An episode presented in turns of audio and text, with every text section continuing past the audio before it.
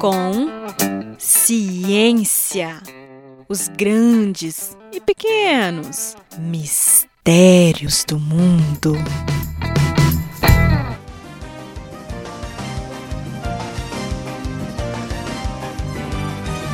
Cabelo raspadinho, estilo Ronaldinho, cabelo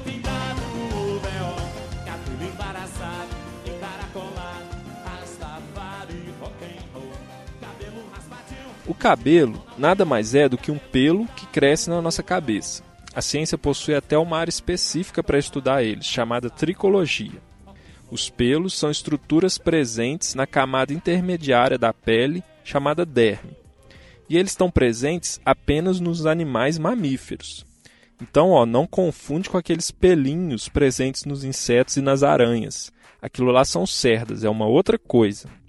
Na derme, há uma estrutura microscópica chamada folículo piloso, aonde o pelo é produzido. Eles são formados basicamente por feixes de células mortas ricas na proteína queratina. Com exceção da raiz, todo o resto do pelo está morto. Por isso, cortar cabelo é algo que não dói, diferente de quando a gente arranca um.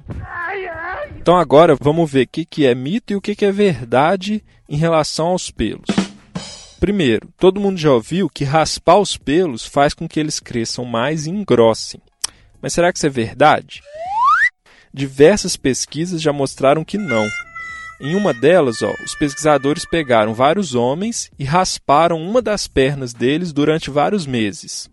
Ao final desse tempo, eles compararam o número, o tamanho e a espessura dos fios das duas pernas. E aí o que eles viram é que não tinha diferença nenhuma entre as duas pernas. Mas quando a gente raspa o pelo, não tem uma nítida sensação de uma maior aspereza? Isso acontece simplesmente porque, ao cortar o pelo, tiramos a parte mais fina dele, a ponta. O que fica para trás é justamente a parte mais grossa, próxima à pele. Com o crescimento natural do pelo, a ponta volta a afinar e essa sensação desaparece. Próxima pergunta: E depilar sempre uma região diminui os pelos dela? Às vezes sim. Pesquisas mostram que arrancar repetidamente um pelo pode acabar gerando traumas ao folículo, o que pode diminuir o número de pelos de uma área. Na depilação a laser, esse processo é super amplificado. O laser literalmente torra o folículo e ali não vai mais crescer pelo. Por fim, a última pergunta: Tem algo que a gente possa fazer para o nosso cabelo crescer mais rápido? Hum, infelizmente não, viu? Ele cresce, em média, entre meio e um centímetro por mês, e nada que a gente faça até hoje consegue acelerar isso. O que os cientistas já descobriram são formas de se evitar a queda de cabelos e como fazer para eles crescerem mais fortes e saudáveis.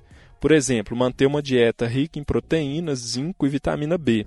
Mas nada disso interfere no ritmo do crescimento, apenas na qualidade dos fios. E ó, uma péssima notícia aí para os carecas. A calvície segue cientificamente sem uma cura. Portanto, todo cuidado do mundo com as várias receitas milagrosas relacionadas a cabelo que se espalham por aí.